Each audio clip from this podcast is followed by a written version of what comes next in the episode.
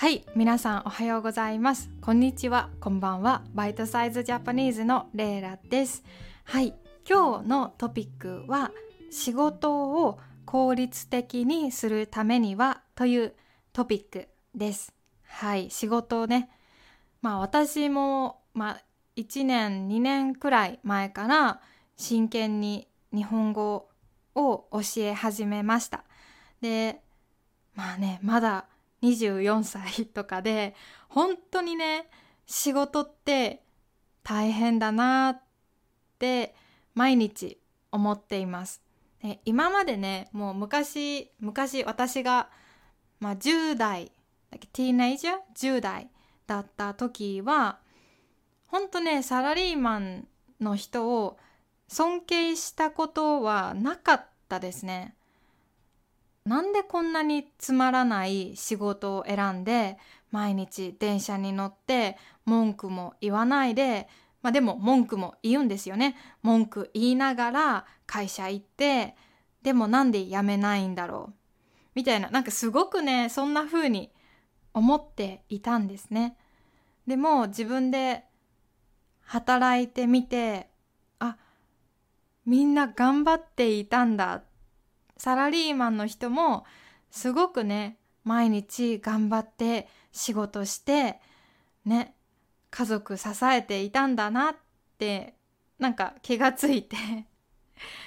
私もまだまだ仕事は始めたばかりですがまあ自分なりにこの1年2年、えー、できるだけいい仕事ができるように、まあ、効率的に仕事ができるように頑張りました。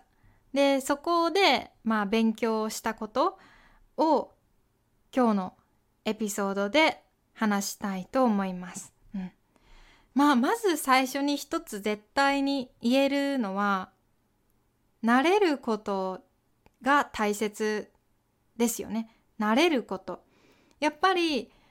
1年目とかね仕事の最初の方最初の頃は慣れてない仕事って何っていう感じなので本当に何をしても時間がかかりますよね。で、まあ、そんな状態にいる人がいやいやいやいや僕も3歳年上の先輩くらい仕事が上手にできるように今その先輩くらい仕事が上手にできるようにプロダクティブになりたいんですって言っても多分無理で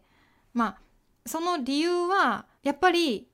自分で仕事をして慣れて、まあ、コツを理解する早く仕事する方法を自分で見つけないといけないですよね。まあよく本屋さんとかね YouTube とかでまあ productive にする方法とかいろいろあります。まあ私もあると思う。朝、 to do list を書くとか絶対ある。けど、まあ、それだけじゃなくて、やっぱりそれも含めて全部自分でやってみて、自分で理解する、自分で経験する、そして慣れるっていうことが一番大切だなって、えー、私は思っています。だからやっぱり年上の人とか人生の経験がある人はすごいんですよね。やっぱりそういう例えばね40代とか50代とか60代ももっと上の人もそうですけどやっぱりまあ私はねまだ24歳なので、まあ、そういう人と話すと、はあ、自分ってまだまだだなって経験が違うなってすごく思いますね。うん、でまあ今日の、えーと、トピックは仕事を効率的にするために。まず一つは、まあ、自分でねあの経験して自分のやり方を見つける、まあ、これがまず一番大きなポイント。でまああとの小さいことはまあいろいろあります。まあ、私の場合はあの朝早起きすることですね。それだけで本当にプロダクティブになるなんかちょっとスピリチュアルみたいに聞こえるかもしれないけど本当に朝早く起きた日は一日中プロダクティブになる。うん、で朝起きてあの気持ちよくねささっとあのご飯食べてあの美味しいコーヒーを飲んで準備をしてでゲームしたり、ね、スマホでメッセージ返したり YouTube 見たり漫画読んだりそういうのの前に一日のやらないといけないこと to do list を書く。そして書いたらもうすぐにその to do list を終わらせる、うん、一番最初が勉強だったらもうすぐ勉強するで勉強が終わったらトゥードゥリストの勉強をチェックして終わったよにするそして次のことをやる本当にこれが大切かな。であとは終わりの時間を決める。私は4時20分までがあの、まあ、一応終わりの時間です。だからそれまでにできることをトゥードゥリストに全部書いて全部チェックできるように頑張ってます。うん、そうだね。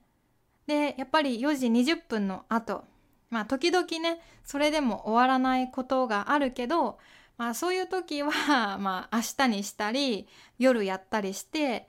まあ、4時20分の時は私はだいたいもうリラックスして、まあ、彼氏と話をしたり散歩をしたりして仕事のこと 嫌なことは忘れるようにしてます。うん、まあこんな感じで仕事はだいたいうんプロダクティブになると思う。本当に早起きですね。これはもし皆さんねあのいつも朝は起きるのが遅い人は是非ね早起きやってみてくださいなんか一日の時間が